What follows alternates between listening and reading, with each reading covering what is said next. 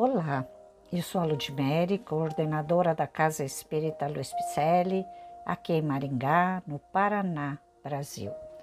E eu estou fazendo a leitura de mensagens ditadas por espíritos diversos e que se encontram no livro O Espírito da Verdade, que foi psicografado por dois grandes médiums chamados Francisco Cândido Xavier e Valdo Vieira. Hoje o capítulo intitula-se Os Novos Samaritanos, que é uma reflexão sobre o capítulo 15, item 2 do Evangelho segundo o Espiritismo, elaborada por Eurípides Barçanufo. Quem ainda não caiu nos revaladouros do erro? Quem ainda não se viu forçado a reerguer-se de muitas quedas, tange as fibras do coração e estende a indulgência, servindo aos companheiros que o açoite da aprovação flagela e vergasta. Ei-los que surge por toda parte.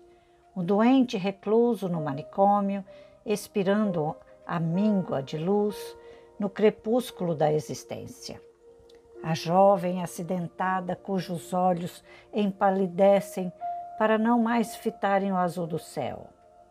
O moço que ostenta a saúde a brincar-lhe no corpo e a irreflexão a empurrar-lhe a alma para os antros do vício. A mulher que resume ao mesmo tempo a ternura de mil mãezinhas ao enlaçar o filhinho amado e enfermo, desfalecente e já sem forças para chorar. O homem de passo errante que se estira de cansaço sobre passeios e bancos da via pública, tentando conciliar o sono sem sonhos do supremo infortúnio. O cultivador do solo, preso a dores antigas e que não troca de vestimenta há vários meses de intensa luta. A dama elegante e bela que traz o coração repleto de enganos sob o colo estrelado de joias. O ébrio de olhar sem brilho e de lábios sem cor que avança para o sepulcro, cambaleante aos soluços dos filhos entregues à ignorância e à necessidade. A velhinha encarquilhada que ainda busca cozer farrapos de velhos sonhos.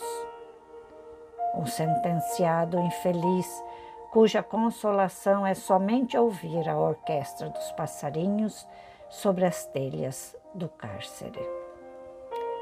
Construindo o bem sem alarde, no sublime anonimato do amor fraterno, os espíritas podem e devem ser os novos samaritanos em plena vida de hoje. Embora humildes e pequeninos, mas convictos de que desfrutamos a eternidade na qual já podemos viver felizes, sigamos Jesus o excelso timoneiro, acompanhando a marcha gloriosa de suor e de luta em que porfiam incansavelmente os nossos benfeitores abnegados, os espíritos de escola. Eurípides Barçanufo. Espírita, amai-vos. Espírita, instruí-vos. Eis os dois mandamentos que não se cansam de nos chamar a atenção.